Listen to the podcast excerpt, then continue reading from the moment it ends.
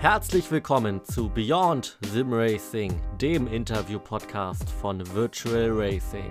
Mein Name ist Kurt Blumenthal und ich interviewe für euch in diesem Podcast die spannendsten, besten und interessantesten Sim-Racing-Akteure Deutschlands. Unser heutiger Gast heißt Gero Mulkau. Gero ist Vorstandsmitglied von Virtual Racing und ist das Gesicht hinter der VRL 24 Stunden Langstreckenserie. Im Podcast gibt er uns einen Einblick hinter die Kulissen von Virtual Racing und erzählt uns, wie er durch sein Engagement bei Virtual Racing einst in einem Renntruck Platz nehmen durfte. Wir wünschen euch viel Spaß bei Beyond Sim Racing mit Gero Mulkau.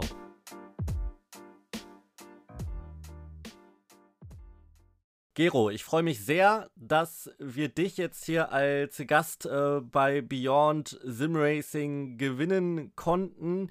Schön, dass du da bist erstmal, Gero. Hallo Kurt, vielen Dank für die Einladung, dass ich dabei sein darf an diesem tollen Projekt. Ich würde sagen, wir ähm, warten nicht lange und beginnen direkt und gehen ans Eingemachte.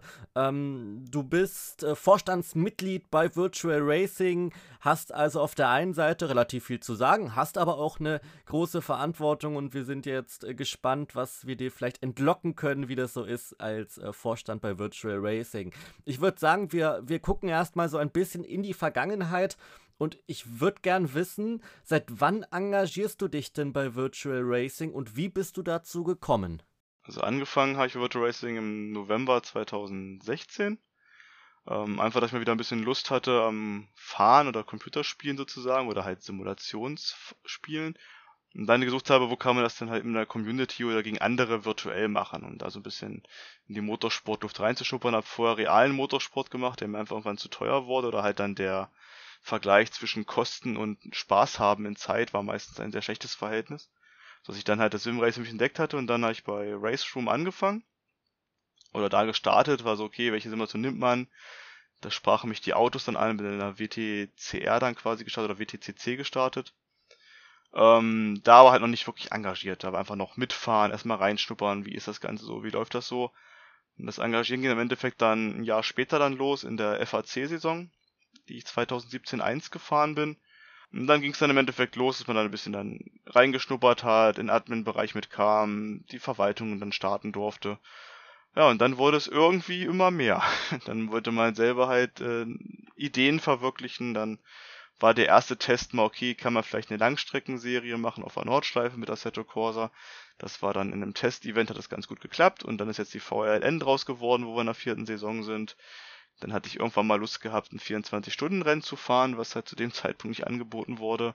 Da ist die VRL 24H draus geworden und irgendwie ist man dann mit jedem, man möchte sich ausprobieren oder was machen, immer weiter reingekommen in das Thema. Hab dann quasi halt erst den administrativen Job gehabt für Ligen oder für eine Serie.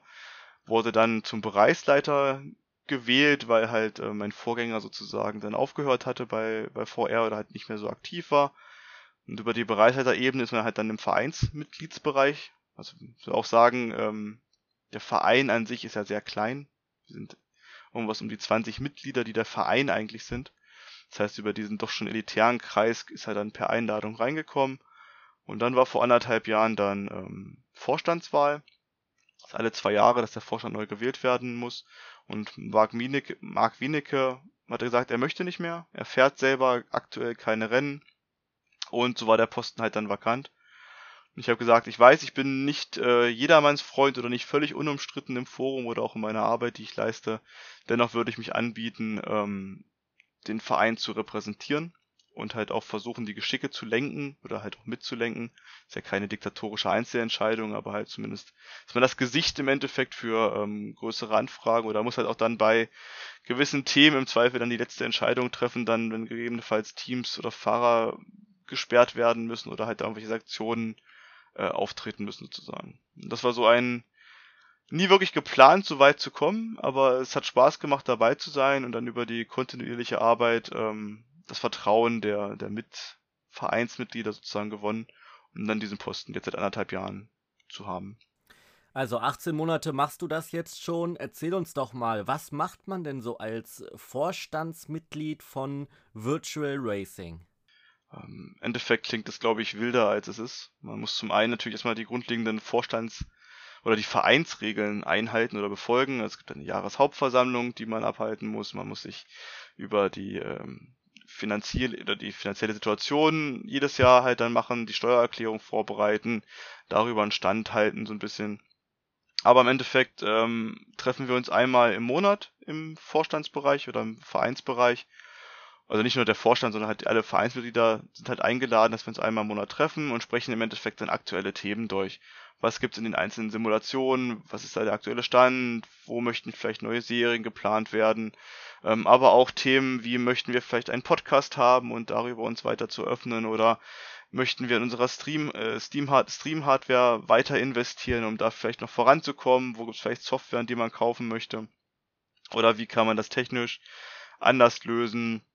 Bisschen aber auch, ob man vielleicht Methodiken findet, wie man vielleicht auch die Admins ein bisschen für ihre Arbeit ähm, bedanken kann, sich bei denen oder halt vergüten kann, deren Arbeit oder auch das Dankeschön an die Rekos, die wir letztes Jahr ausgegeben haben.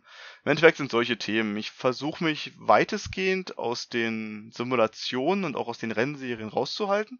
Es gibt jetzt also keine Vorstandsentscheidung, dass, dass ich im R-Faktor-Bereich dürfen nur zwei Serien gefahren werden und im Race Room nur eine und alles muss bei Assetto sein und bei iRacing sowieso nichts mehr. Ähm, das ist es nicht. Also ich lasse da den, den Administratoren und den Bereichsleitern quasi freie Hand, würde gegebenenfalls eingreifen, wenn irgendeine Liga-Idee mal zu obskur wäre oder zu weit von unseren Statuten des möglichst realen Abbildens vom Motorsport gehen würde. Also wenn da irgendwer sagt, okay, äh, wir fahren jetzt hier ein Crash-Rennen und die Liga besteht daraus, wer äh, auf einer Rennstrecke am Ende noch fahren kann oder sowas. Also dann würde ich wahrscheinlich eingreifen.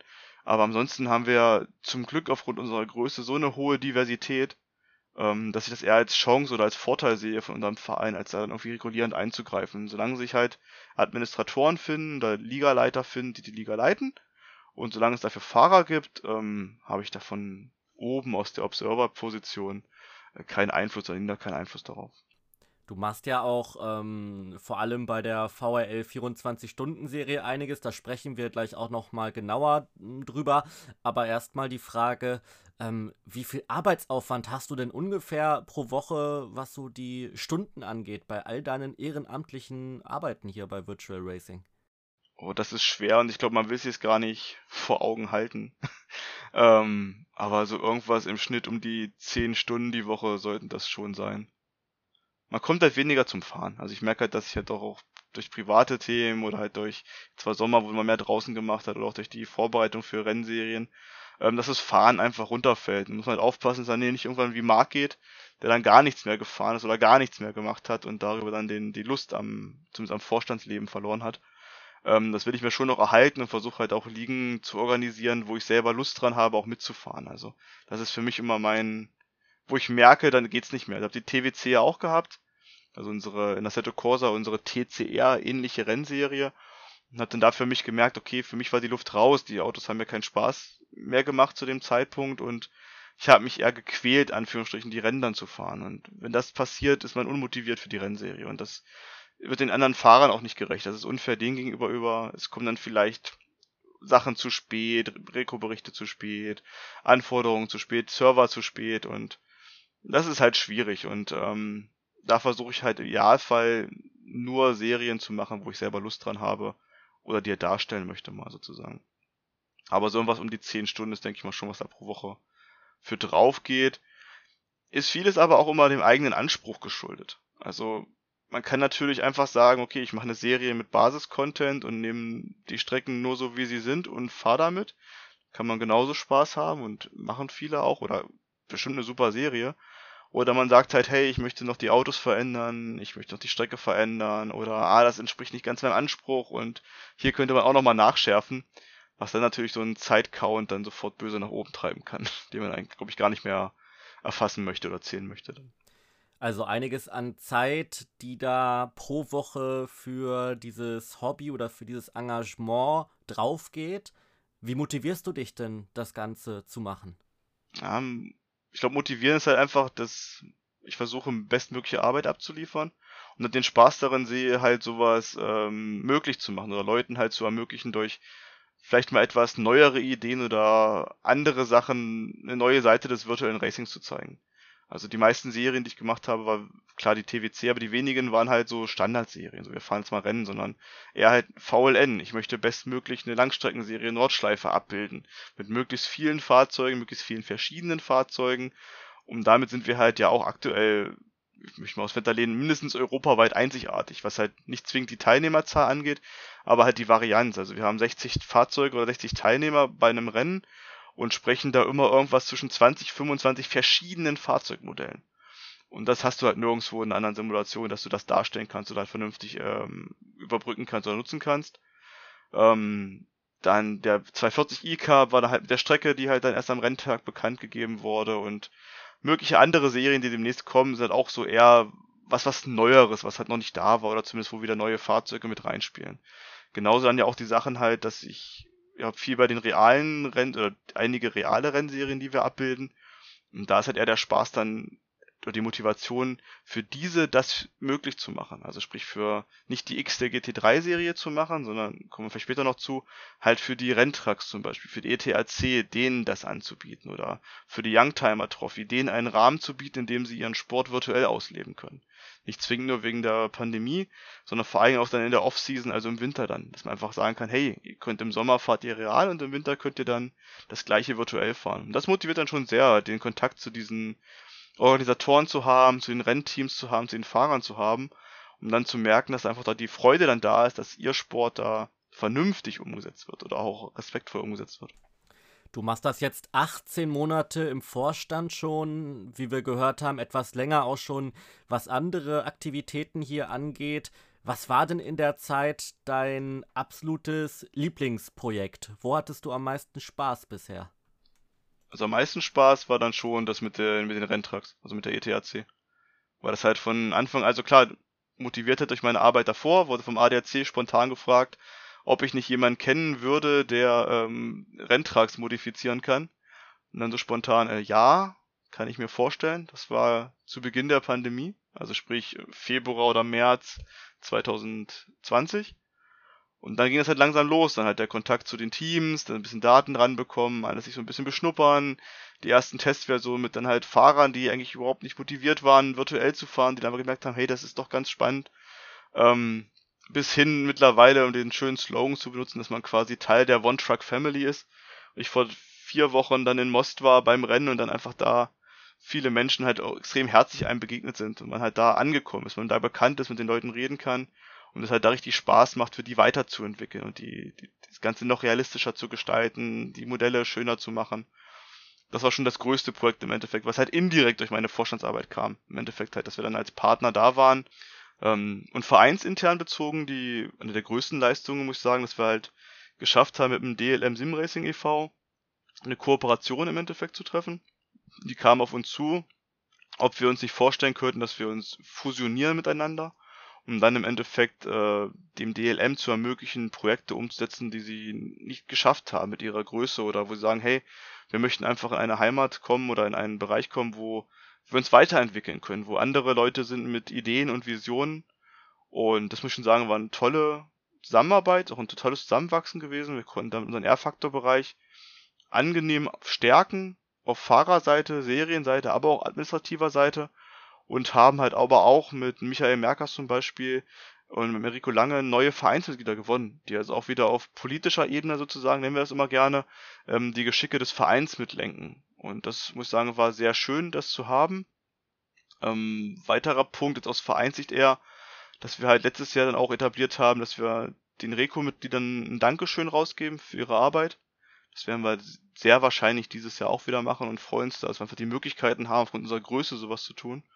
Und im Endeffekt jetzt eines der nächsten Punkte, die jetzt für dieses Jahr anstehen, dass wir auch den Administratoren, sei es jetzt für Liga, aber auch für Server oder für die Homepage, fürs Forum, dass man diesen Menschen auch ein Dankeschön zukommen lässt für ihre Arbeit. Weil müssen wir ehrlich sagen, die letzten, seit 2002 bestehen wir, die letzten 20 Jahre gab es da halt natürlich Dankeschön oder auch mal einen Pokal. Aber wir versuchen da einfach jetzt auch mit der Größe und den Möglichkeiten, die wir haben, einfach auch diesen Leuten was zurückzugeben für ihre Arbeit. Das war nicht sagen, es ist selbstverständlich, was ihr macht. Und ähm, dafür bekommt ihr einen feuchten Händedruck, wenn ihr überhaupt virtuell, sondern wir möchten schon gucken, dass wir sagen, hey, ohne euch alle gäbe es uns ja nicht. Und ohne motivierte Administratoren gäbe es keine Rennserien, die super laufen und die angenommen werden. Ohne ein Forum hätten wir keine Basis, wo wir uns austauschen können. Muss auch sagen, die wenigsten Forummitglieder, die aktiv sind, wir haben ja aktuell 27.000 Mitglieder, von denen irgendwas um die 6.000 man als aktiv bezeichnen kann oder sehr aktiv bezeichnen kann. Ähm, davon fahren nur 700 Leute überhaupt Rennen. Also sprich, der ganze andere Teil äh, nutzt das Forum für, für Austausch über Hardware, über Informationen des Sim-Racings oder einfach nur für einen gewissen Zeitvertreib. Und auch den Leuten muss man Dankeschön sagen. Und auch nicht nur ein Dankeschön sagen, sondern auch was zukommen lassen. Auch die Serverinfrastruktur. Ohne Server könnten wir nicht fahren. Da wurde viel, viel Zeit reingesteckt, dass Leute sich Gedanken gemacht haben, wo sind die besten Orte für den Server? Wer ist der beste Anbieter? Dass wir auch wiederum den Fahrern das bestmögliche Erlebnis mit wenig oder möglichst wenig Disconnects, mit möglichst guten Ping bereitstellen können. Und das war ein Ziel, was ich hatte vor 18 Monaten, als ich diesen Posten übernommen habe quasi, dass wir da eine Möglichkeit finden oder ein System finden, und aktuell sieht es so aus, dass wir halt intern den Konsens schon mittlerweile haben, wie wir es machen möchten.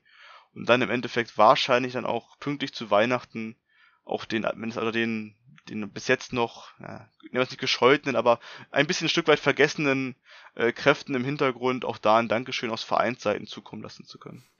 Gero, ich würde jetzt ganz gerne mit dir über eine Sache sprechen. Ich glaube, die bewegt dich sehr und die ist dir sehr, sehr wichtig, denn ähm, ja, du hast da sicherlich schon so viele Stunden reingesteckt und zwar geht es um die VRL 24-Stunden-Serie. Das ist die Langstreckenserie in Assetto Corsa, die es hier bei ähm, Virtual Racing gibt. Und ich weiß noch, ich habe das ja jetzt auch schon ein paar Mal mit begleiten dürfen als Kommentator ähm, wenn immer es äh, ja technische Probleme gab oder Fragen gab, dann warst du immer der Mann der Stunde und ähm, du hast da das ein oder andere Mal echt den Karren aus dem Dreck gezogen sozusagen. Und ich glaube, jeder, der da schon mal mitgefahren ist, weiß, wenn irgendwo was ist, dann muss man Gero fragen. Ähm, kann, kannst du uns erstmal vielleicht mitnehmen, ähm, wann ist denn die Idee der VRL 24-Stunden-Serie das erste Mal geboren worden? Genau, also die Serie entstanden ist, äh, wie vorhin schon ein bisschen angedeutet, einfach aus meinem persönlichen Wunsch, ich wollte mal ein Langstreckenrennen fahren in Assetto Corsa. Und das war 2018, nee 17. 17 kam die Idee, dass ich das mal machen möchte. Und dann gab's halt für 18 kaum Angebote. Also es ist nicht so wie jetzt, wenn man jetzt das ist halt, was die Aktualisation ist, mit Assetto Corsa Competizione oder auch mit Race Room oder mit iRacing kann man gefühlt aktuell jedes Wochenende irgendein Rennen fahren, was länger als sechs Stunden ist. Ähm, 2017 oder davor gab es ganz, ganz wenige Rennen. Also iRacing, klar, die haben ihre, aus dem Service heraus ihre großen Rennen gehabt pro Jahr. Aber in den, nennen wir es mal, Breitensportsimulationen gab es sowas wenig. Es gab die Schwarzbierbude, nur die hat genau in dem Jahr, wo ich Lust gehabt hätte mitzufahren, haben die nichts mehr angeboten. Okay, also was macht man? Habe ich halt geschaut, ja, ich war zu dem Zeitpunkt schon Administrator, hatte meine Serien und habe dann einfach mal intern im Verein angefragt, ob man sich denn vorstellen könnte, mal testweise ein Event zu machen. 24 Stunden, ich glaube Nordschleife war unser erstes Rennen, genau. Nordschleife Anfang des Jahres oder Anfang 2018. Na, probieren wir das doch mal aus, wie könnten das so funktionieren? Und dann war das so eine kleine Schnapsidee und da gab es ein paar andere Verrückte, die mitgemacht haben. Und dann sind wir, ich muss lügen, ich glaube mit 20 oder 25 Leuten gefahren. Das war nichts Großes. Aber man hat gemerkt, okay, es funktioniert grundlegend. Wir hatten zwar einen Serverabsturz, das war mitten in der Nacht, ich bin dann quasi ins Bett gegangen, um 10 Minuten nach dem Hinlegen einen Anruf zu bekommen, äh, Gero, der Server ist weg, was machen wir denn? Ja, dann ist man erstmal wieder wach und dann guckt man halt, dass man den wieder zum Laufen bekommt und dann versucht irgendwie ein bestmögliches Ergebnis zu bekommen oder einen Start zu bekommen. Und dann haben wir, glaube ich, einfach weitergefahren. Nicht jeder war glücklich, einige hatten dann Stops zu viel, andere zu wenig. Aber im Weg war es eins der ersten Rennen. Das nächste Rennen war dann, glaube ich, Spa gewesen. Das war dann im Herbst, Oktober rum. Da haben wir auf der Sim Racing Expo 2018 noch Werbung gemacht. Durften wir bei der VHL quasi unser Plakat aufhängen, dass wir das äh, vorhaben, da ins Spa zu fahren wo wir dann, glaube ich, um die 40 Teilnehmer oder so waren, was schon groß war und schön war und es war halt dann beeindruckend. Dann kam die Idee, weil halt immer war, diese, ja, wir müssen gucken, ist halt teuer, muss man ganz ehrlich sagen. Ähm, Kommentatoren doppelt für 24 Stunden, beziehungsweise mit allem drum und dran so für 26 Stunden zu bezahlen, das kostet schon Geld. Aber das sind wir auch als Verein, dass wir auch sagen, wir möchten auch unsere Kommentatoren da bezahlen. Also es ist nicht so, dass wir da irgendwas erwarten und dann, also komm, ihr könnt ihr euren Namen präsentieren, dafür erwarten wir bitte, dass es das kostenlos macht. Ähm, das ist nicht unser Stil. Also wir sagen, wir stellen Hardware bereit zum Stream, damit unseren Ansprüchen gerecht wird. Und wir bezahlen unsere Kommentatoren. Und damit kostet so eine Serie dann nun mal einen hohen vierstelligen Betrag, wenn man das mit sechs Rennen übers Jahr betrachten möchte. Haben dann halt geguckt, okay, wir können ein bisschen Startgeld nehmen, wir nehmen ein bisschen was, wir haben einen Sponsor gewonnen mit der VRL. Und dann ging es im Endeffekt 2019 in die erste reguläre Saison, wo der Hype muss ich sagen, sehr groß war. Also wir wurden ja überrannt von den Anmeldezahlen. Es war, glaube ich, innerhalb von anderthalb Minuten waren die 50 Plätze weg gewesen, die wir da ausgeschrieben haben. Und dann lief die Saison. Sie lief nicht ganz rund, muss man ehrlich sagen. Also wir hatten immer über die Saisons, auch durch meine eigenen durchaus Fehler oder Fehlentscheidungen, immer mal wieder kritische Situationen, wo die Serie durchaus nicht bei jedem mehr völlig beliebt war.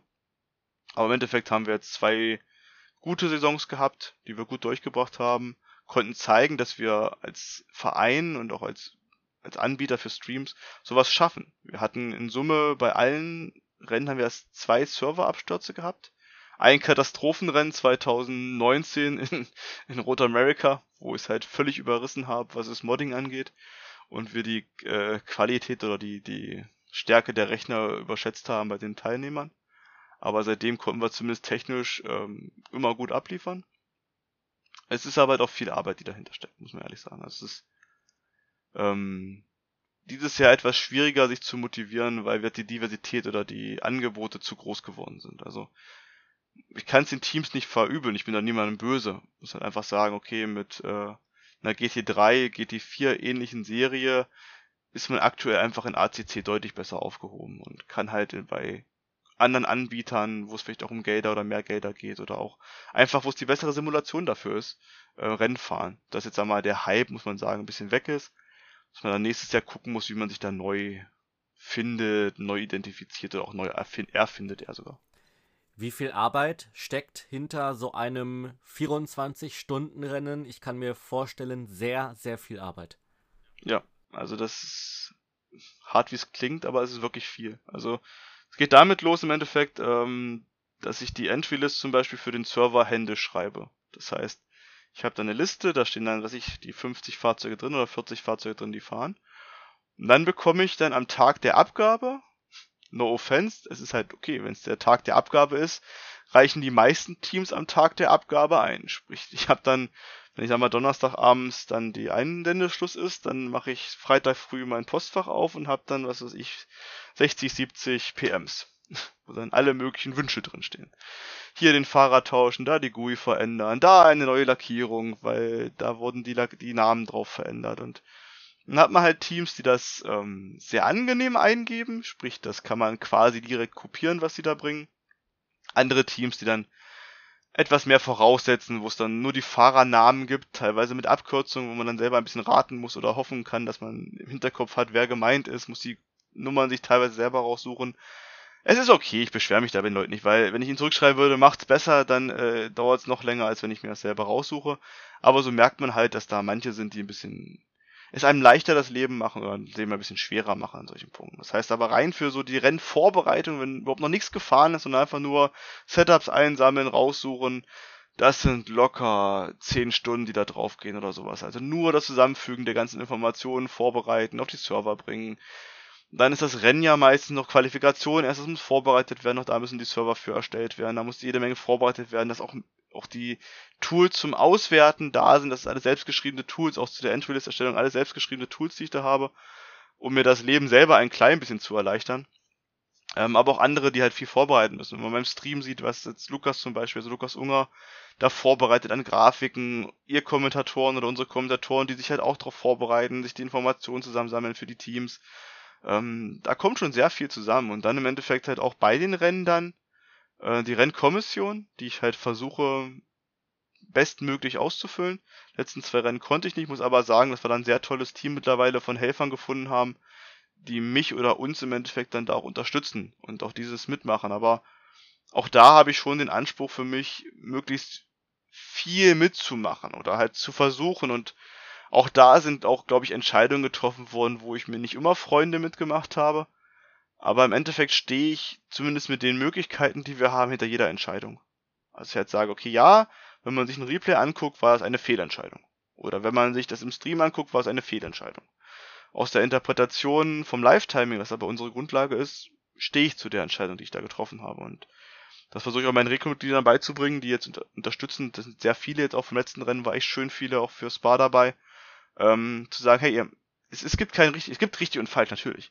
Aber im Endeffekt müsst ihr bei den Entscheidungen, die müssen einigermaßen zügig getroffen werden, weil ich möchte auch nicht, dass ein Protest, was sich fünf Stunden lang liegt oder man so vor Rennende kommt, oh, wir haben hier übrigens noch für das Führungsfahrzeug äh, eine Durchfahrtsstrafe oder sowas. Sollte schon möglichst zeitnah abgearbeitet werden und dann hat man halt die Voraussetzungen, die man hat und ähm, sollte dann die Entscheidung zügig treffen, aber halt zumindest fundiert auf seinem eigenen Mindset beziehungsweise abgestimmt mit den anderen Mitgliedern dann. Und ja, und dann ist so ein Rennen natürlich Serverüberwachung, Lackierung gucken, Fahrzeuganpassungen, BOP haben wir nicht mehr ganz so viel zum Glück, weil die Fahrzeuge auch da gibt's immer Streit, aber in meinen Augen sind sie gut aufgestellt, die Fahrzeuge. Nicht perfekt, Gottes Willen, aber wir haben eine gute Aufstellung und die Leute hatten vor der Saison Möglichkeit gehabt auszuwählen möchte mich aber nicht rausnehmen, dass vielleicht das eine oder andere Fahrzeug sich dann im Rennverlauf oder im Saisonverlauf stärker oder schwächer gezeigt hat. Aber auch mit sowas muss man umgehen. Das gehört auch zu der Arbeit dazu und muss auch sagen, man muss sich nicht immer Freunde machen und man macht sich mit der Arbeit nicht immer Freunde, weil irgendwann muss irgendjemand eine Entscheidung treffen. So, und die kann halt gut oder schlecht sein. Auch Streckenbegrenzungen. Das ist so das Streitthema nenne ich Nummer eins, ist auch ruhiger geworden, aber ich da auch, denke mal, selber auch in den letzten Jahren, hoffe ich zumindest etwas großzügiger oder ähm, konservativer geworden, nicht konservativer, also äh, großzügiger geworden bin, um da den Streitereien aus dem Weg zu gehen. Dennoch kann man halt nicht alles freigeben. Also ich habe auch ein bisschen Anspruch auch an die Streams oder an die Fahrlinien. Und das ist immer so ein schmaler Grad, auf dem man dann halt auch mal wandelt, wo man dann halt auch neben der Arbeit versuchen muss, auch die Motivation halt dann auch noch zu halten oder halt auch versuchen muss, die Fahrer zu verstehen. Zu sagen, ja, okay, ihr möchtet gern freier fahren, aber irgendwo ist eine Grenze und die Grenze muss sein und die sollte natürlich möglichst früh bekannt sein. Du hast das vorhin schon kurz angerissen. Du bist ja sozusagen da so ein bisschen derjenige, der da die Hoheit hat über die Organisation, während das Rennen dann läuft. Das kann immer sein, dass du dann nachts angerufen wirst, weil irgendwas in die Hose gegangen ist, im schlimmsten Fall. Wie machst du das? Ähm, wie überlebst du, jetzt mal ganz plakativ äh, formuliert, wie überlebst du dieses Wochenende, wenn das Qualifying auch noch am Freitag ist? Dann hast du ja eigentlich von Freitagabend um 19 Uhr, naja, plus Vorbereitung, vielleicht sogar schon äh, von Freitagabend um 17 Uhr bis Sonntag um 15 Uhr die ganze Zeit nur das Ding. Und ich glaube, da ist ja auch ähm, der Schlaf gar nicht so einfach. Ähm, genau, also Schlaf ist da halt schwieriger, gerade halt dann von Freitag auf Samstag, wenn man dann alles vorbereiten muss, was die Sachen, die man erst vorbereiten kann, wenn das Quali gefahren ist. Und dann weiß, wer muss die rote Nummer oder die roten Nummern bekommen, wie muss die Strecke vielleicht nur angepasst werden und sowas. Das ist durchaus schon nicht leicht. Bin zum Glück jemand, der mit verhältnismäßig wenig Schlaf klarkommt.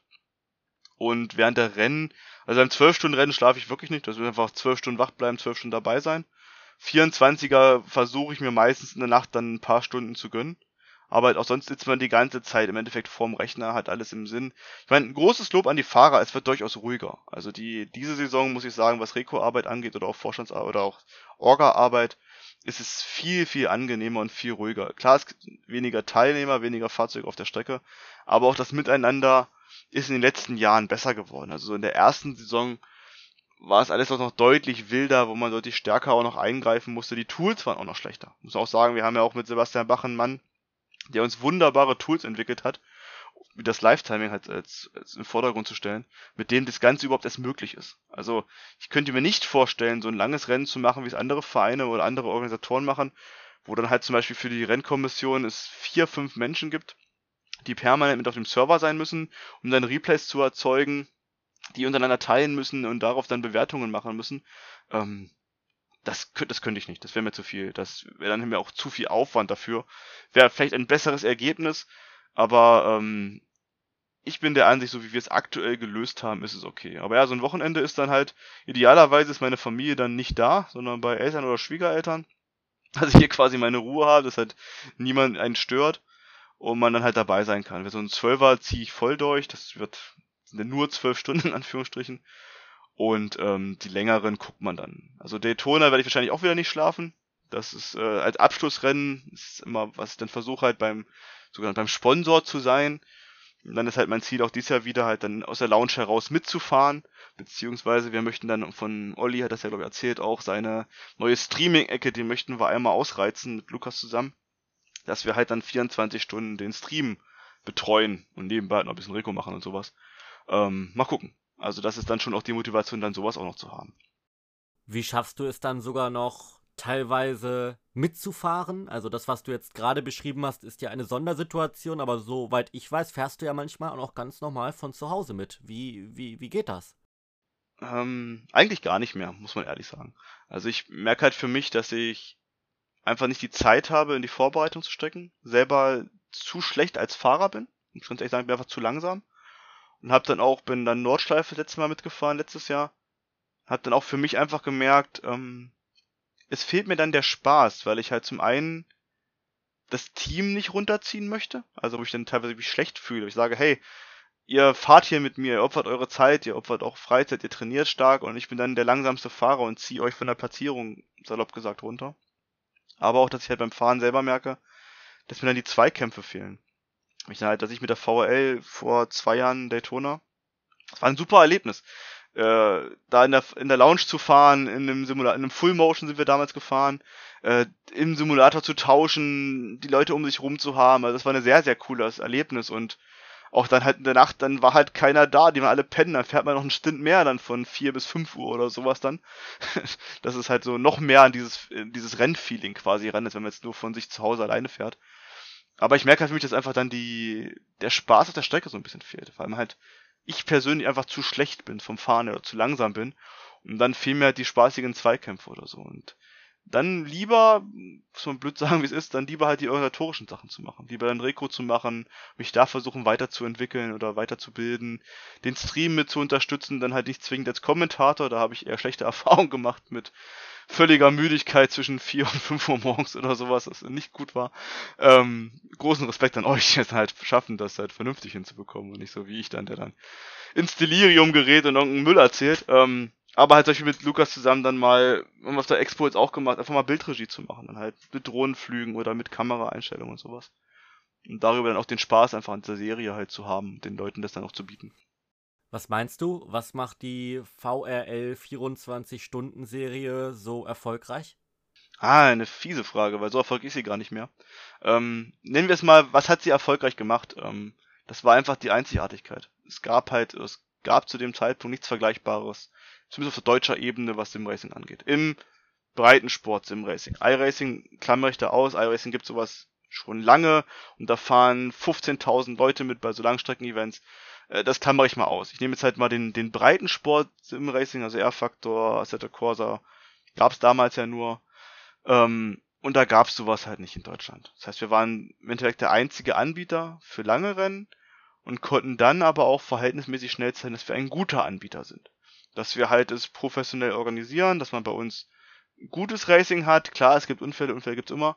Aber wir halt versuchen mit einer Reco da einzugreifen, wir uns Gedanken machen, wir technisch gute Server bereitstellen, wir einen tollen Stream liefern, wir ein Live-Timing dazu haben. Und darüber haben wir uns im Endeffekt einen Ruf erarbeitet, von dem wir die ersten zwei Saisons sehr gut gelebt haben, muss man sagen. Und ich will nicht sagen, dass wir jetzt vielleicht den, den Wechsel verschlafen haben, aber diese Saison ist halt dann wirklich die, muss hart sagen, die Auslaufsaison.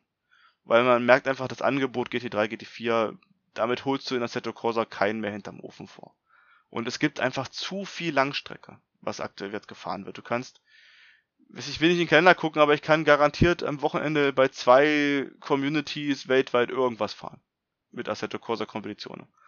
Und das ist halt ein sehr, sehr starker ähm, Gegenpol, der da entstanden ist oder halt auch ein Wettbewerb, der entstanden ist. Und ich glaube, da müssen wir halt eher gucken für nächstes Jahr, dass man eher wieder auf dieses Event zurückgeht, dass man Einzelevents hat, die aber dann speziell sind, die man einfach dann nur in AC fahren kann.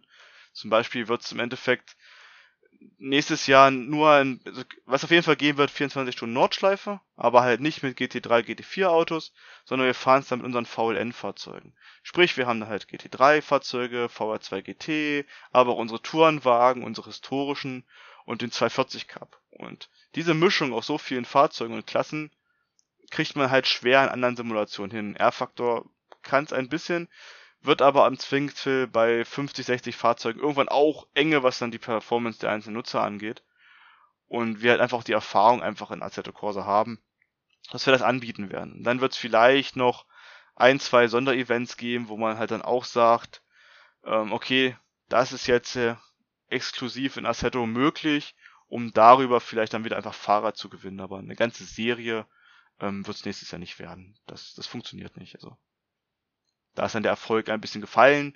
Aber wahrscheinlich oder höchstwahrscheinlich werden wir natürlich Langstrecke weitermachen, wechseln dann da aber auch zu ACC und haben da im Endeffekt dann die Hoffnung, vielleicht über Partner die Möglichkeit zu bekommen, die aktuellen nicht ganz optimalen Umstände, was zum Beispiel Custom-Lackierung angeht, vielleicht lösen zu können, dass wir einfach da auch das rundere Angebot auch für unsere Fahrer dann im ACC-Bereich äh, darstellen zu können.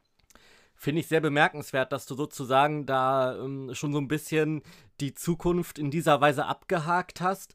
Ähm, meinst du, dass überhaupt Assetto Corsa Kompetitionen in der Lage ist, Assetto Corsa abzulösen, was die VRL 24-Stunden-Serie angeht? Weil mh, mm, ja, viele Funktionen oder, oder äh, Möglichkeiten fehlen einfach bei ähm, dem Nachfolger, oder sehe ich das falsch? Es ist anders, würde ich jetzt sagen. Also ganz ablösen wird es halt nicht können. Es wird es ablösen können, klar, für GT3, GT4 Rennen, muss man ganz klar sagen.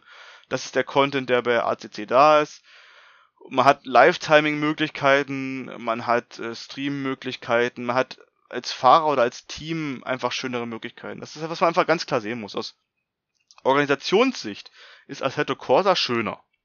Ich kann halt Lackierungen einfacher verändern, ich kann die Strecke anpassen, ich kann mein Live-Timing aufsetzen. Ich kann halt da mehr Einfluss nehmen auf die Fahrzeuge. Aber aus Teamsicht muss ich auch realistisch sein für ein Team, was sich professionell oder semi-professionell im Simracing bewegen möchte, ist Assetto Corsa Kompetition die viel bessere Basis. Weil es gibt halt die Handvoll Autos und die Handvoll Strecken. Aber Autos und Strecken sind bei allen gleich. Oder quasi gleich. Egal wo ich fahre. Wenn ich heute bei der VR fahre, mit einem Aston Martin in Silverstone, dann kann ich dieses Setup auch nächste Woche bei SimGrid oder bei SRO oder bei irgendeiner anderen Serie benutzen weil das halt nun mal die gleiche Basis ist. Und das ist aus Teamsicht, kann ich das vollkommen nachvollziehen, warum Teams sagen, okay, wir fahren lieber in dieser Simulation. Weil einfach der Trainingsaufwand ist viel geringer. Du kannst halt mit einmal trainieren, wird überall präsent sein. Du kannst halt jedes Wochenende irgendwo was fahren und musst dich da nicht groß umgewöhnen. Wobei Assetto Corsa das halt viel zu divers ist. Selbst wenn du GT3-Rennen fährst, hat gefühlt jede Community ihre eigenen Fahrzeuge, ihre eigene BOP, ihre eigene Physik teilweise sogar in den Fahrzeugen drinne was halt diese Vergleichbarkeit extrem schwierig macht. Und hinzu kommt halt auch, dass mit ähm, Assetto Corsa Kompetitionen man sehr starke Partner hat, die dann halt auch starke Ligen aufbauen, wie mit Fanatec oder SAO oder Arca Informatica, die halt auch sehr hoch dotierte ähm, quasi Realserien beziehungsweise halt reale Abbilder oder virtuelle Abbilder der realen Serien anbietet, wo es für uns als in Anführungsstrichen dann kleine Community auch sehr, sehr schwer fällt mitzuhalten. Daher sehe ich Assetto Corsa aktuell immer noch mit einer Daseinsberechtigung, halt in der Nische von Fahrzeugen und oder Strecken, die einfach in anderen Simulationen gar nicht vorhanden sind oder halt R-Faktor-Bereich vielleicht die Einstiegshürde des Spiels etwas schwieriger ist oder sie vielleicht nicht in dem Maße vorhanden sind, wie man sich das wünschen würde. Ich glaube, der große Änderung oder eine Änderung, die kommen könnte, wäre dann vielleicht Assetto Corsa, Assetto Corsa 2, aber da sind wir halt irgendwo bei 24, vielleicht 25, bis es richtig benutzt werden kann für Ligabetrieb. Oder optimistisch vielleicht 23 in dem Early Access und 24 im Ligabetrieb. Heißt aber auch, wir müssen irgendwie noch die nächsten zwei Jahre füllen mit Leben. Und da muss man halt gucken, was da halt bei ACC passiert und wie wir mit unseren AC-Angeboten weiterhin für Fahrer oder Attraktivität sorgen können. Oder auch mit R-Faktor natürlich, gar keine Frage. Oder auch mit Racing oder iRacing. Ähm, aber für die Langstrecke sind nun mal, sag mal, ATC, AC und R-Faktor eigentlich die einzigen drei Simulationen, die man im Breitensport wieder, was man selber organisiert hat, im Endeffekt. Weil iRacing, ja, der Service ist da. Das ist super, wie die es machen. Man muss aber klar sagen, ein Community-Rennen in iRacing als Langstreckenrennen wird schwierig, dafür genug motivierte Teams und Fahrer zu finden. Wenn du einen Wunsch hättest, was du dir bei Assetto Corsa Kompetitionen wünschen könntest für die VRL 24-Stunden-Serie. Was wäre es? Im Endeffekt die Custom Skins für alle, muss ich ganz ehrlich sagen. Also ich finde halt, wir sind halt ehrlich. Wir haben halt angefragt beim Lizenzhalter, also AK das richtig SRO.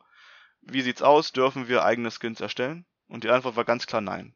Das heißt, in Assetto Corsa Kompetitionen darfst du bei Events eigene oder Custom-Lackierung nur benutzen, wenn du eine ähm, offizielle Serie der Lizenzinhaber bist. Bist du das nicht, darfst du es nicht benutzen.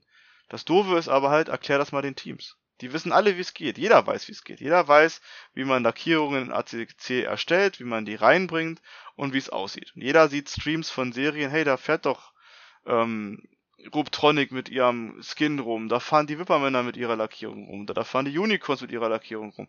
Ja, warum dürfen wir denn bei uns in der Serie nicht rumfahren? Und das ist halt eine sehr unschöne, durchaus Zweiklassengesellschaft. Was wahrscheinlich in irgendwelchen Lizenzthemen begründet liegt, was es aber halt zu unnötigen Reibereien führt, muss man ganz ehrlich sagen. Also es wäre viel schöner, wenn sie sagen würden, okay, wir haben es erkannt, wir haben jetzt hier ein Jahr unsere Exklusivsache gehabt, komm, wir geben es frei oder wir dulden es. Im Endeffekt, wie es Assetto gemacht hat, mit Physikveränderung. In Assetto Corsa durftest du eigentlich vorher darfst du eigentlich immer noch laut Euler nicht, aber darfst du von den Originalfahrzeugen die Physik nicht verändern.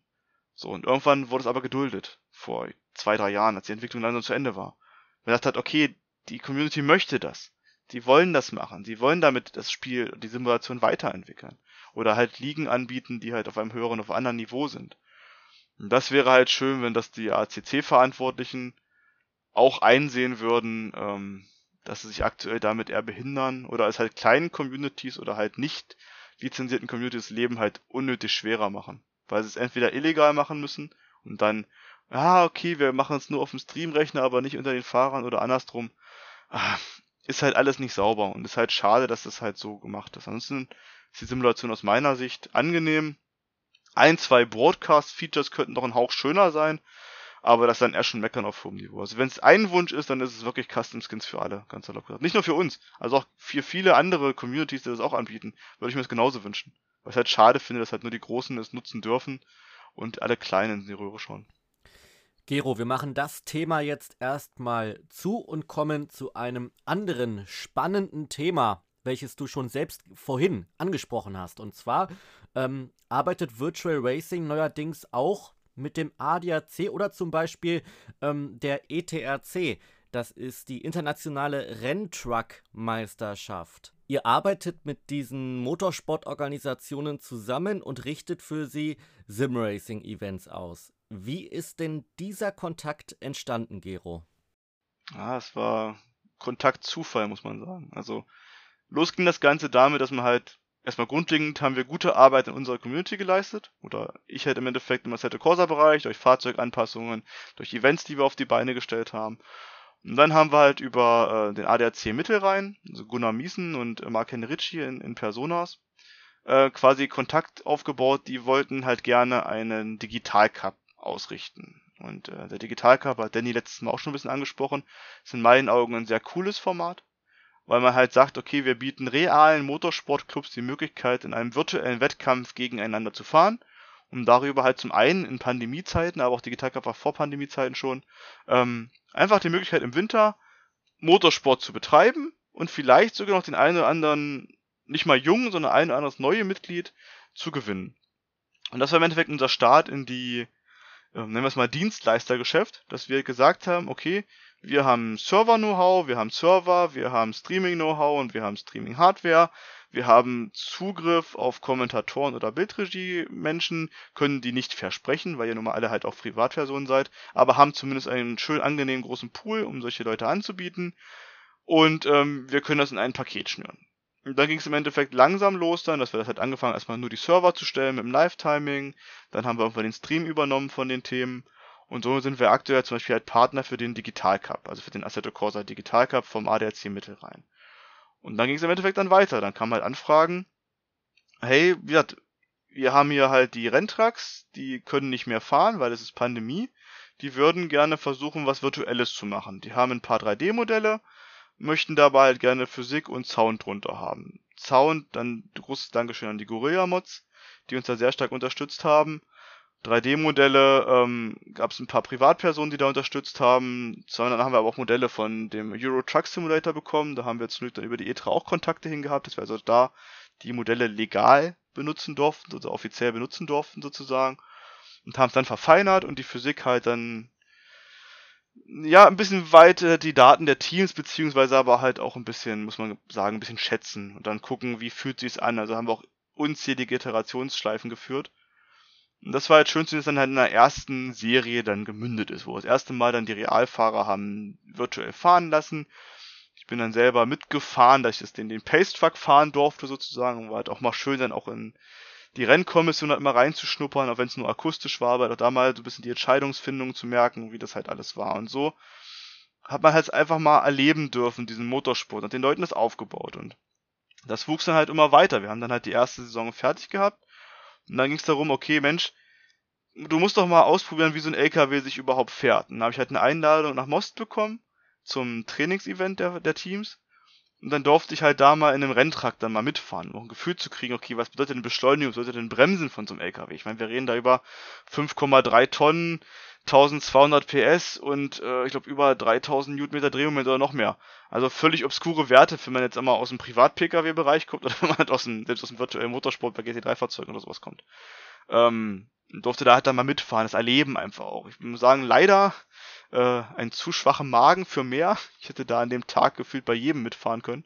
Was halt auch wieder diese One-Truck-Family im Endeffekt oder diese Offenherzigkeit in dieser Rennserie zeigt.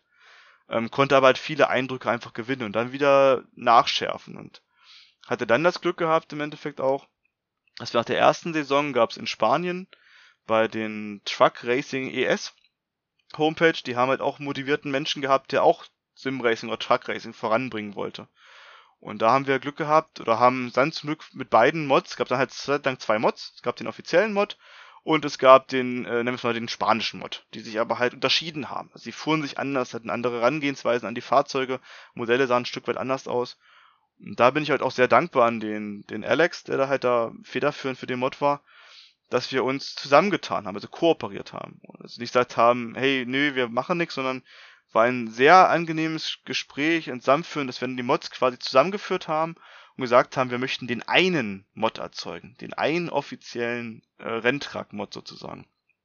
Und hat er hat viel Informationen reingebracht, wir haben mir zu gemacht. Die Teams haben uns wahnsinnig geholfen, auch mit Daten, die wir halt wirklich für uns da haben mussten. Das heißt, wir haben dann Motec-Vergleich gemacht. Wir haben dann gezeigt, okay, wenn ich virtuell diese Strecke fahre, ist das meine Motec-Kurve für einen Ladedruck für die Geschwindigkeit oder so. Und dann haben sie uns im Endeffekt die realen Kurven der Strecke zurückgeschickt. Und dann konnten wir sehen, oh, guck mal, in der Kurve sind wir zu schnell, da sind wir zu langsam und wir beschleunigen einen Hauch zu langsam. Und konnten dann uns darüber auch wieder ran iterieren. Und da halt auch sehr cool die Zusammenarbeit, dass auch da die, die Teams so offen waren oder auch die Ingenieure der Teams, die gesagt haben, hey, wir möchten da mit euch zusammenarbeiten oder wir möchten oder wir erkennen das an, dass es durchaus ein Trainingstool ist, dieses Ganze. Und dann haben wir dann die zweite Saison zu Ende gebracht, wo wir auch dann den virtuellen Ableger, also den für den Simracer Ableger hatten, wo dann quasi nachmittags die Realracer gefahren sind, wir dann abends mit den Simracern gefahren sind und dann das große Finale gab, dann quasi Simracer gegen Realracer und es war halt auch schön zu sehen, dass die Realracer verhältnismäßig gut zurechtkamen. Also sprich, am Ende war der Sieger ein Realfahrer, Platz 2 war ein Simracer, Platz 3 war wieder ein Realfahrer, Platz 4 ein Simracer, Platz 5 ein Simracer und Platz 6 glaube wieder ein Realfahrer. Also war ganz, ganz bunt durchmischt. Das heißt, viele von den realen Fahrern kamen erstaunlich gut zurecht im Simulator und konnten ihre Zeiten dann auch setzen und konnten halt auch gegen jetzt nicht die Sim Racing Alien Elite, wie wir sie vielleicht in anderen Rennserien sehen, aber zumindest mit den Spaniern würde ich schon sagen, mit der Sim Racing Truck Elite konnten sie erstaunlich gut mithalten und jetzt war ich halt vor ein paar Wochen wieder mal da bei einem Rennen konnte dann auch dann auch die Organisation oder die ähm, ETRA im Endeffekt als als Promoter von der ETAC mal kennenlernen. Menschen, die man halt für, mit denen man anderthalb Jahre zusammenarbeitet und die man nur per Zoom kennt oder nur per Teamspeak kennt oder per Telefon kennt und dann sie endlich mal live zu treffen, war halt auch das schön und so und das haben wir zu erleben und so ein Rennen auch mal live zu erleben. Und das war eine schöne Erfahrung und jetzt haben wir halt wieder Ideen, wie wir noch weiter nachschärfen möchten für die hoffentlich kommende Wintersaison die wir dann virtuell wieder abbilden wollen. Und dann natürlich noch, einen haben wir noch vergessen. Und zwar eine Serie darf man, haben wir auch noch gekriegt. Das war auch über den Kontakt zum ADAC. Und auch da wieder war es ein bisschen der Zufall, beziehungsweise unsere eigene sehr gute Arbeit. Wir haben halt sehr gute Streams abgeleistet, haben für den Digital Cup eine tolle Arbeit geleistet. Und dann kam die Youngtimer Trophy auf uns zu. Und die haben gesagt, hey, wir haben hier einen virtuellen Youngtimer Trophy gehabt, waren aber mit unserem Partner nicht zufrieden. Da waren dann die Server vielleicht nicht ideal, die Streams nicht ideal und die Vorbereitung vielleicht nicht ideal. Und dann wurden wir angefragt, ob wir nicht das ganze Thema übernehmen möchten, ob wir vorstellen könnten, ähm, das darzustellen. Und haben dann da einen sehr coolen, war zwar nur drei Rennen, aber eine sehr coole Serie gehabt. Ohne großartig Werbung für zu machen, Youngtimer-Fahrzeuge, drei verschiedene Klassen, waren wir bei jedem Rennen ich glaube, ausgebucht. Wir hatten 45 Plätze, die wir vergeben haben und ohne dafür Werbung zu machen, haben wir meistens auch die 40 bis 45 Plätze erreicht. Und da auch eine wunderschöne Mischung aus äh, Simracern oder realen Youngtimer Trophy Fahrern, die auch Simracer sind. Leon Haaf zum Beispiel dazu nennen. Ähm, aber auch einfach ich halt dann auch wie Walter Hornung oder so, wirklich Menschen, die nur die eigentlich mit dem Simracing gar keine Berührungspunkte haben, aber gesagt haben, hey cool, ein Youngtimer-Trophy, die ich in echt fahre, unter dem gleichen Banner, den gleichen Organisatoren, will ich es auch virtuell mal ausprobieren. Und das war halt auch eine schöne Erfahrung und da auch, auch sagen muss, sehr cool, wir haben dann halt als Kommentator dann keinen von uns genommen oder keinen Sim-Racing-Kommentator, sondern da war Jörg Henning, ist dann halt ein Realkommentator dabei, der halt auch reale Rennen macht, wie halt auch Youngtimer Trophy oder auch andere Rennen und das ist halt auch beeindruckend, mit solchen Personen mal zusammenzuarbeiten und zusammenzuarbeiten zu dürfen, muss man ein Stück weit sagen. Weil, ja, kannst du im Endeffekt zwei Stunden lang einen Bobbycar zeigen, da kann der zwei Stunden drüber erzählen, es wird nicht langweilig. Das ist halt sehr, sehr beeindruckend, wie er sich halt aufs Rennen vorbereitet, wie er vernetzt ist, wie er die Menschen kennt, die Teams kennt. Und das ist halt schön mit anzusehen. Und auch da wieder waren wir auf der Simracing Expo, durften auch diese Menschen mal in echt treffen, die das 1000 Kilometer Rennen gefahren sind und haben auch da wieder die Saison für den Winter auch wieder festgemacht und werden halt auch da wieder im Winter eine schöne Youngtimer Trophy präsentieren können. Diesmal dann mit mehr Vorlauf, mit ein bisschen mehr Werbung, vielleicht auch ein paar von unseren Fahrern noch mehr wischen. Und das ist einfach halt schön. Das habe ich halt sehr gerne, halt wirklich dieses, ich würde es mal ein Stück weit sogar Nischen-Motorsport nennen, denen ein virtuelles Abbild zu schaffen, wo aber halt die Fahrer und Organisatoren sagen, ja, wir fühlen uns hier sehr gut repräsentiert. Das entspricht unserem Sport. Und das habe ich ehrlich gesagt ich ganz persönlich lieber, als vielleicht die x-te ACC-Serie zu machen mit GT3s. Das bieten wir auch an. Der wird, oder Lukas Unger ist halt federführend als Administrator bei uns.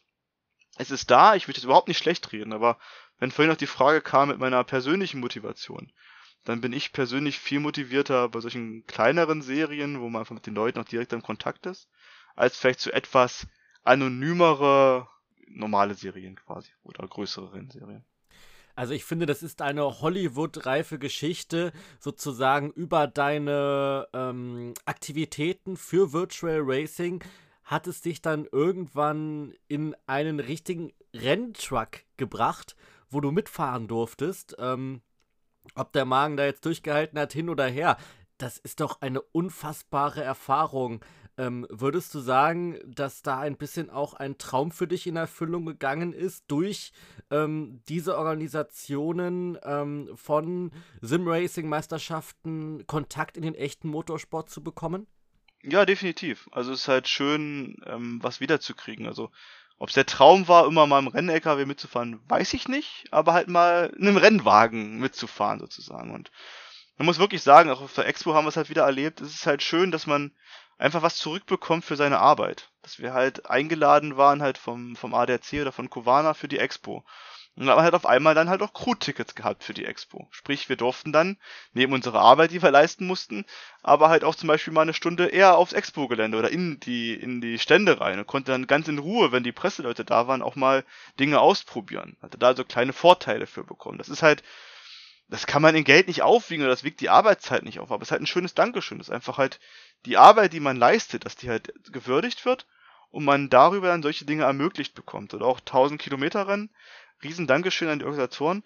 Wir haben halt dann auch da dann Pressetickets bekommen für. Und durften dann zum Beispiel bei der Fahrerbesprechung mit dabei sein. Wir durften also mal eine reale Fahrerbesprechung miterleben, was halt mit normalen Eintrittstickets nicht gehen würde. Aber weil wir halt bekannt waren oder halt auch die Leuten ihnen etwas Gutes geleistet haben, ihre Serie dargestellt haben, halt dieses Dankeschön und diese Wertschätzung zurückzubekommen, hey, okay, ihr dürft hier mal zu einer Fahrerbesprechung mit, ihr dürft hier ins, in die Boxengasse mit rein. Wir standen da quasi auf der Boxenmauer beim Rennen und konnten uns dann angucken, wie die Autos auf der Strecke vorbeigefahren sind, dann die Boxenstops gemacht worden und sowas. Also es war doch ein sehr schönes Erlebnis, was man ein Stück weit schon Traumerfüllung nennen kann, weil es einem halt Dinge ermöglicht, die jetzt sag mal als Normalperson oder einfach nur als Normal-Ticketinhaber oder was nicht möglich wären. Oder wir hatten Mitfahrt in einem Renntrag, ganz ehrlich sagen. Oder auch wenn wir halt in Most sind oder wo ich in Most war beide Male, dann durfte ich halt dann bei den Renntracks mit, ähm, mit wohnen. Also sprich im LKW schlafen mal, für mich auch eine neue Erfahrung, in der Zugmaschine zu schlafen. Man wurde mit versorgt, man konnte mit zuschauen, wie die, wie die geschraubt haben. Man, wir durften, als ich mit meinem Sohn jetzt in Most beim Rennen war, durften wir im Pacetrack mitfahren.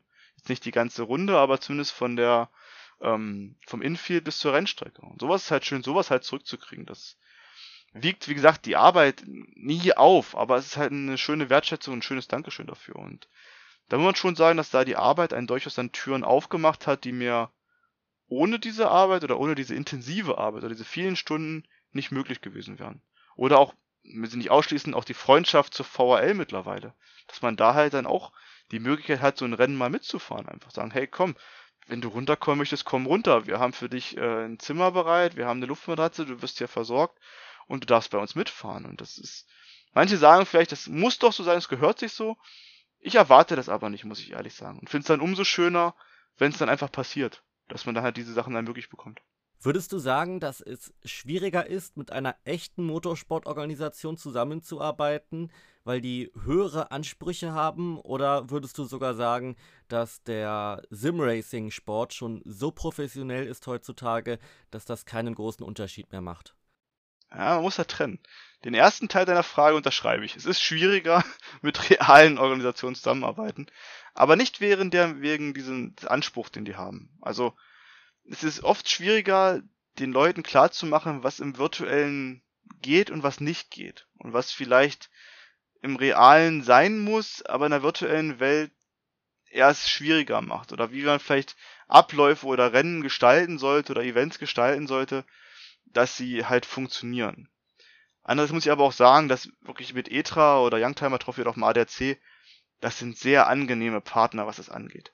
Weil halt einfach sie schon aus dem Simracing kommen und sie halt sich für sich entschieden hatten, wir möchten das machen, haben sich dann uns als professionellen Partner sozusagen dazugeholt und bekommen dann die Beratungsleistung und sind sehr aufnahmefähig für das, was man ihnen rübergibt. Ähm, die, die Professionalität im Simracing ja, man muss das ein bisschen trennen. Man braucht sich nur letztes Jahr dieses wirklich furchtbare Formel 1 Serie in, in F1 20X angucken, wo dann die Realfahrer ohne Schaden, ohne Strafen, da, was ich Kindergarten auf der Strecke gespielt haben. Das ist vielleicht auch ein Stück weit Simracing gewesen, aber das war keine Werbung oder kein professionelles Simracing, wie wir es im Endeffekt verstehen. Aber schon durch unsere Streams und durch unsere Reco-Arbeit, durch unsere Tools konnten wir halt schon den Teams oder auch den Organisatoren aufzeigen, wow, das ist respektabel, was wir da machen und wir machen halt was Vernünftiges und zum Beispiel auch für die digitale Truckrennsaison, da haben die Promoter selbst von der FIA ein Lob bekommen, dass es halt sehr gut umgesetzt war und die FIA sehr zufrieden war mit der Umsetzung, wie es gemacht wurde. Das ist natürlich auch nochmal ein riesen Dankeschön für einen, dass man selbst im Endeffekt dem Weltmotorsportrat äh, ausreichend professionell war dass es dafür ein Lob gibt oder ein Dankeschön, wie man das ausgeführt hat sozusagen. Daher würde ich halt schon sagen, es ist komplizierter, weil man den Leuten manchmal erklären muss, was geht, was geht nicht im Sim-Racing. Aber es ist nicht daran gescheitert, dass wir zu, oder dass die Ansprüche an Professionalität höher waren. Meistens bringen die auch ihre eigenen Rennkommissionen mit, was dann eher wieder für uns was zum Lernen ist, wie die rangehen. Beziehungsweise manchmal müssen sie ein bisschen einbremsen und sagen, ja, in echt würdet ihr jetzt da diese Strafe geben, aber ey, kommt, das sieht man in der Simulation nicht so gut oder da ist der Vorteil nicht so groß, wie man es vielleicht glaubt oder so. Aber so ist ein gegenseitiges Befruchten und gegenseitiges Lernen. Das ist halt sehr schön, sowas auch zu, zu erfahren oder erleben zu dürfen. Gero, was meinst du? Wo soll es, wo kann es noch hingehen, was solche Zusammenarbeiten angeht? Ähm, meinst du, es klopft bald mal ein ganz großer Player aus dem Motorsport an oder glaubst du, das ist eher unwahrscheinlich, weil es vielleicht auch einfach zu schwierig ist?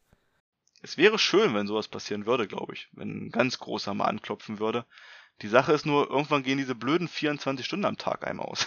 Also sprich, äh, wir haben halt jetzt wir mit dem ADAC Digital Cup, Youngtimer Trophy und ETAC drei Serien, die eigentlich schon jetzt nicht mal zwingend nur meine Zeit, aber auch die Kapazitäten der VR schon hart belasten, auslasten zum Teil. Ähm, daher wird es halt schwierig, irgendwann sowas selber dann zu wuppen. Aber ich glaube, wir haben halt Möglichkeiten und auch mit dem digitalen Motorsportbund Deutschland, der sich dieses Jahr gegründet hat, glaube ich schon, dass da in Zukunft Möglichkeiten geben wird, dass man auch solche Partner zumindest, dass wir da gedanklich dabei sein können, ihn mit unserer Expertise unterstützen können, wo es dann aber gegebenenfalls dann Angestellte oder Personen oder weitere Personen braucht, die dann wirklich die finale Durchführung machen.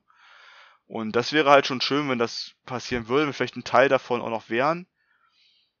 Muss gucken, wie es sich entwickelt. Ich bin aktuell zufrieden, wie es ist, muss ich ganz ehrlich sagen. Und ich brauche halt nicht die. Wir haben auch schon wieder Kontakte für nochmal neue Serien. Auch da wäre die Expo natürlich schön, wenn Menschen endlich mal treffen darf.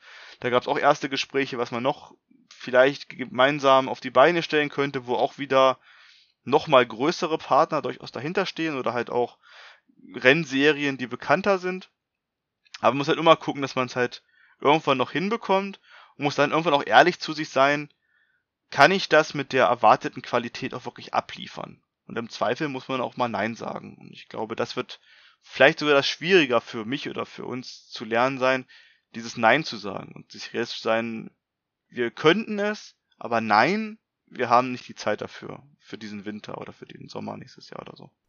Gero, vielen Dank für deine sehr, sehr spannenden Antworten und Sichtweisen. Wir kommen jetzt langsam aber sicher auf die Zielgerade. Jetzt kommt wieder das Beyond Sim Racing Boxengeflüster. Und ähm, dir stelle ich die Frage, Gero, ähm, wie organisiert man eine Sim Racing Community? Ja, spannende Frage.